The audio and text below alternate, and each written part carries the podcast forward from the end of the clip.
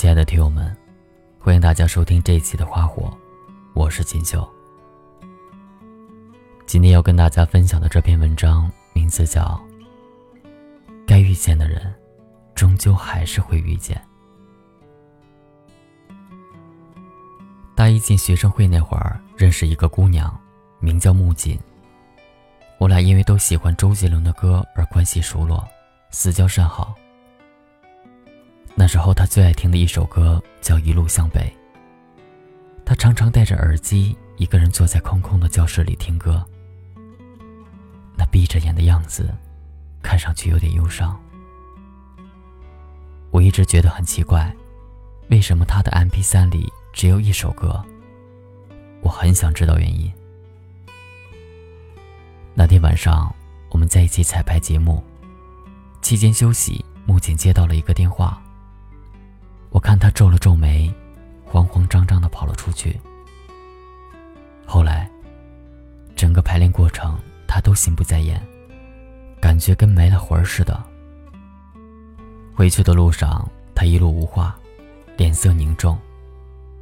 我小心翼翼地问他怎么了，结果他说：“你害怕离别吗？”我抬头看了看他，发现他的眼角有一丝湿润。他要走了，后天下午两点的飞机。那通电话是他打过来的，特地的向我告别。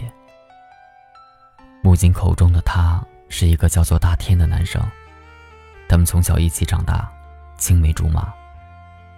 儿时的他们，曾经陪伴了彼此大半个童年。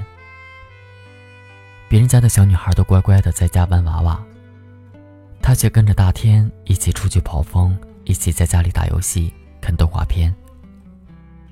他们爬过两米多高、没有防护的墙壁，经过大卡车后面的翻斗，抓过蜻蜓、钓过龙虾，挖过地砖下的蚯蚓，玩过蛤蟆。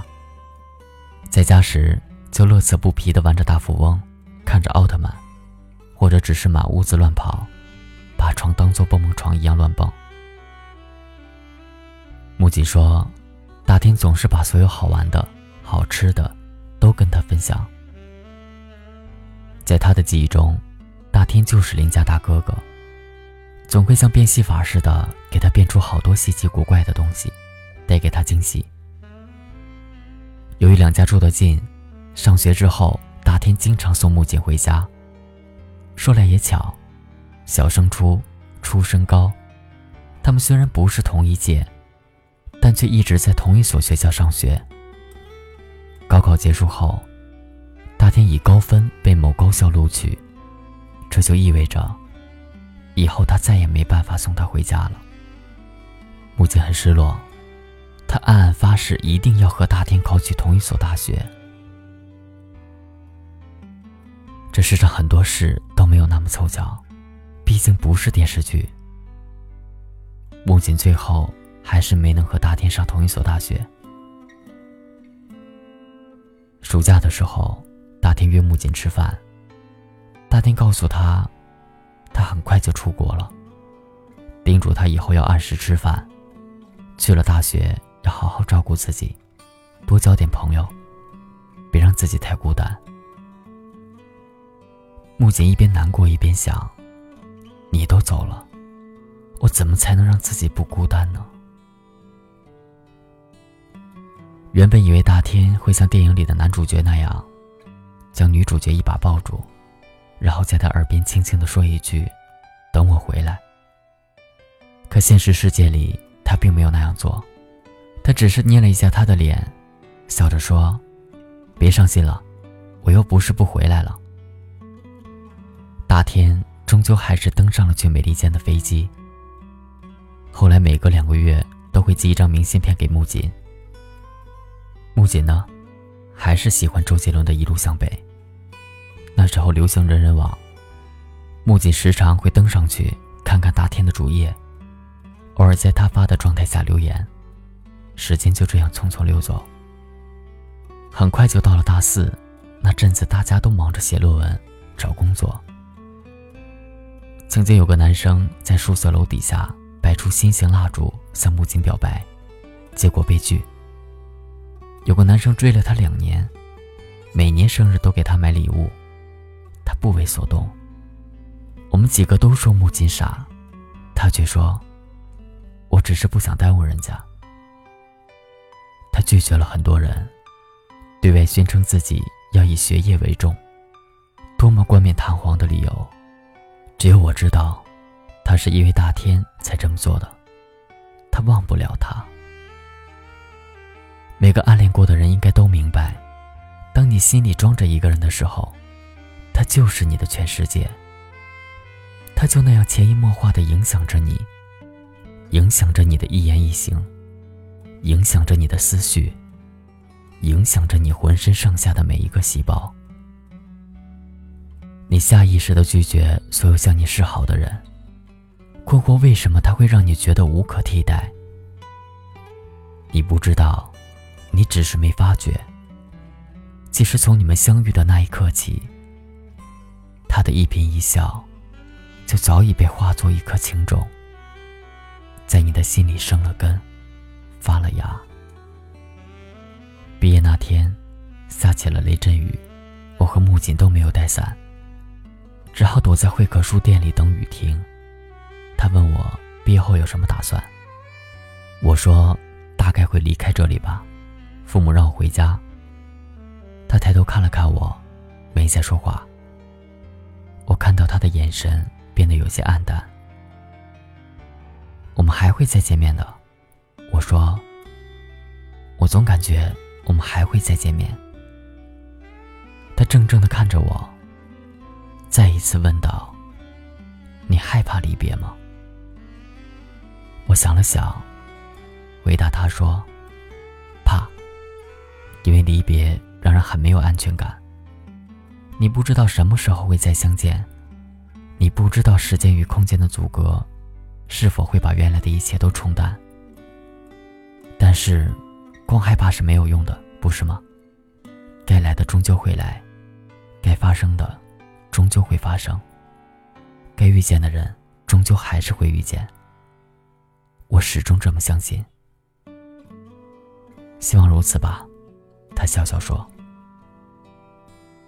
回家以后，我开始了自己全新的生活，找了一份不算好也不算坏的工作，有了新的朋友圈。虽然和木槿的联系渐渐少了，但我们彼此牵挂的时候，还是会通个电话，好好聊上几句。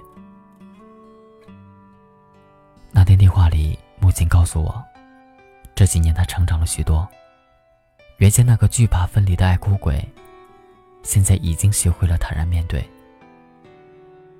他说，在西城工作的两年里，时间的巨浪，曾一度冲淡了他和大天独有的回忆。时差让他和大天之间的距离忽远忽近，仿佛永远有着一条无法跨越的鸿沟。从热络到寒暄，从寒暄。到杳无音讯。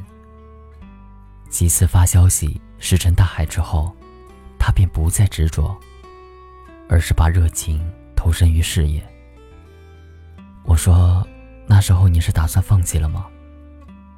木槿回答说：“不，不是放弃，我只是选择了等待，因为你曾经对我说过，该来的终究会来，该发生的终究会发生。”该遇见的人，终究还是会遇见，所以我选择相信。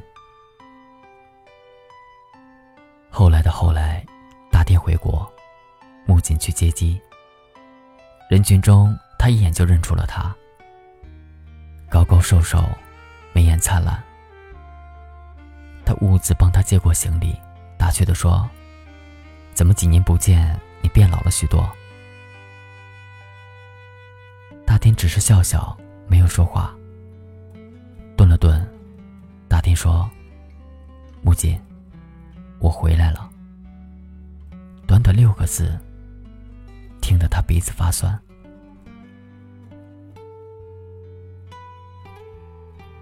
木槿说：“你知道吗？我有好几次以为你失联了。”他上前将他拥入怀中，轻轻跟他说着对不起。大天说他这些年过得并不好，一个人身处异乡，总觉得自己和异乡格格不入。刚到的时候，心里难免有落差，水土不服，语言不通，方向感太差等等问题困扰着他，让他没有办法再分心。有阵子，他专心致志搞研究，每天做实验做到大半夜，直到回家的时候，才想起手机已经没电了。大天说，他曾经害怕过，怕木姐会忘了他。纵使在别人眼里，他是那么优秀，那么闪耀，只要一想到他，他就会惊慌失措。他不敢对他承诺什么。更不敢让他等他，因为大天觉得承诺太虚妄，誓言太虚假。如果不能待在你的身边照顾你，那承诺和誓言又有什么用呢？大天说。木姐愣住了，她从未想过自己喜欢了那么多年的人，其实也在喜欢着自己。原来过去的那些小心翼翼。是因为太在意，过去那些战战兢兢的试探，是因为不确定。想着想着，木槿破涕为笑。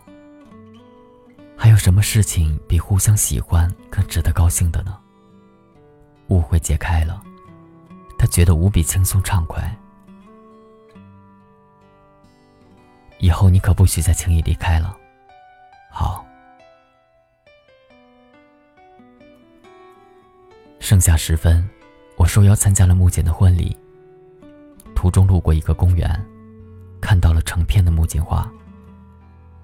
阳光下，它们尽情盛开，盛放的、含苞的，形态不一，却各有千秋。看着看着，我就出了神。后来因为机缘巧合，结识了一位花店老板娘之后，我才知道。原来木槿花的花语是温柔的坚持。百度百科中对木槿花的花语是这样解释的：木槿花朝开暮落，但每一次凋谢都是为了下一次更绚烂的绽放。就像太阳，不断的落下又升起；就像春去秋来，四季轮转，却是生生不息。更像是爱一个人。也会有低潮，也会有纷扰，但懂得爱的人，仍会温柔的坚持，因为他们明白，起起伏伏总是难免，但没有什么会令他们动摇自己当初的选择。爱的信仰，永恒不变。见到木槿时，她已一袭长裙，婚纱的款式很新颖。将她苗条的身材勾勒得恰到好处。我微笑着上前与她拥抱，轻轻地在她耳畔说：“，我们又见面了。”他捏了一下我的手，对我说了三个字：“谢谢你。”有时候我们喜欢一个人，总想立即与他在一起。如若未果，难免会有些懊恼。你觉得等待是一件缥缈无常的事情，等待会让你耗尽精力，使你害怕未知的结果。可是，当初没有马上在一起又怎么样呢？现实世界里，总有这样那样的原因，让你们要晚些时候再相遇。如果最后的最后，遇见的仍旧是你。那么晚一点真的没关系，不是吗？有缘千里来相会，无缘对面手难牵。其实重要的不是一开始你们就在一起了重要的是无论相隔多远最终你们依旧走到了一起那样的爱才是最坚不可摧的。木槿和大天会让你想起谁？是你和你爱的人还是你身边的朋友？